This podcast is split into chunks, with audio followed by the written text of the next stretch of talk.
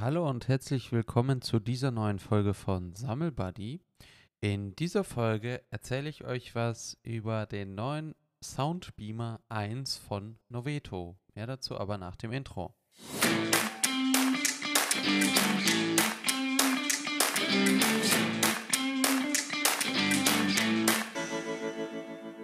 Es hört sich tatsächlich an wie in Science-Fiction-Filmen.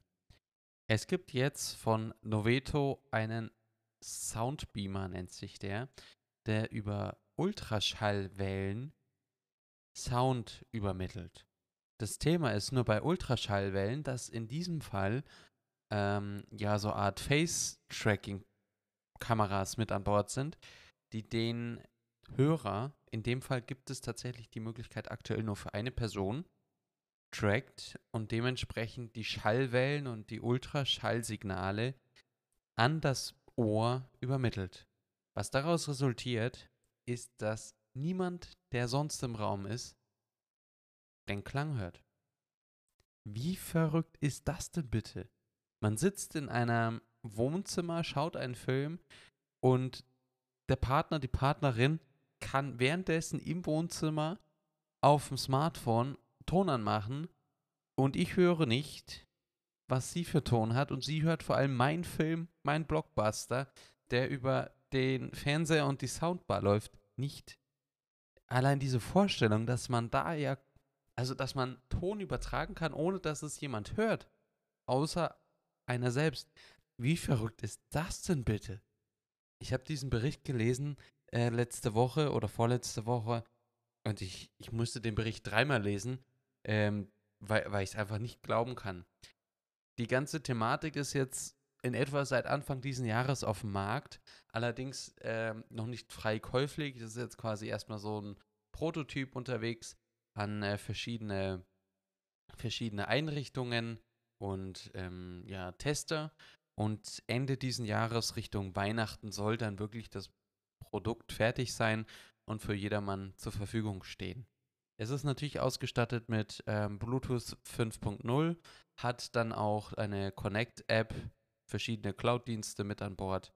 Gesichts- und Spracherkennung ist aber eben notwendig, zumindest die Gesichtserkennung, um die, ja, um, um eben äh, mitzutracken.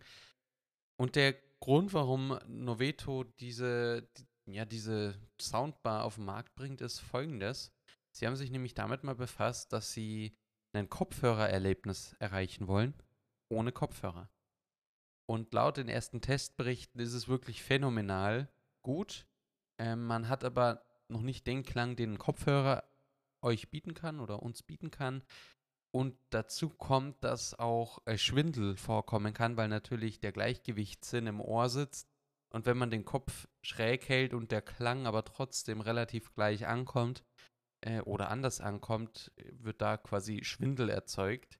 Da gibt es aber anscheinend schon Lösungen, dass, die, dass dieses Gesichtstracking ähm, da auch ein bisschen auf die Gesichtsposition reagiert und agiert und dass der Ton dann beispielsweise, wenn man nach rechts schaut, äh, links stärker ist im linken Ohr als im rechten Ohr und genau andersrum. Und aktuell ist es halt so, dass es wie mit dem Kopfhörer ist, aber das Ohr merkt, du hast keinen Kopfhörer auf total komisch. Das sind so Sachen, die, glaube ich, stellt man dann in den Bereichen erst fest, wenn es soweit ist. Ähm, und natürlich bietet sich die Thematik auch an für Telefonkonferenzen, weil man auf einmal kein Headset mehr aufhaben muss. Man braucht keinen teuren Speaker mehr. Und gut, der ist auch teuer, aber den kann man ja auch für andere Sachen verwenden. Aber man kann im Büro einfach laut mit dem Kollegen oder der Kollegin telefonieren und es hört niemand die Gegenseite, nur eben, eben die eine Seite. Und die Vorstellung, dass man davon vielleicht zwei, drei im, in der Wohnung oder im Büro irgendwann hat und unterschiedliche Klänge, ähm, je nach Situation oder Bereichen vielleicht ja sogar erstellen kann, dass beispielsweise jemand, es gibt ja auch Fernseher, die Splitscreen können und dass ich jetzt einen Blockbuster schaue und meine Partnerin, äh, was, weiß was ich, eine, ein Fernseh, ganz normales Fernsehprogramm anschauen möchte und wir da aber keinen Kopfhörer brauchen, sondern das separat voneinander läuft, die technische Lösung und die technische Affinität, die da im Hintergrund steht, finde ich tatsächlich phänomenal. Und die Folge ist heute tatsächlich ein bisschen kürzer, ähm, denn das musste ich euch jetzt einfach mal sagen. Ich bin aber schon in der Erstellung für wieder eine Top 5 ähm, April-Version. Und dann wird es auch ein, zwei Punkte geben im Bereich Schallplatten, die jetzt dann auch bald äh, aufkommen werden. Ähm, da kann ich euch dann tatsächlich einfach up-to-date lassen äh, und halten, vor allem wie es so weitergeht. Aber wie gewohnt findet ihr dann alles einfach hier in dem Podcast-Szenario beziehungsweise auf meiner Webseite. Haut rein, bleibt gesund und schöne Ostern.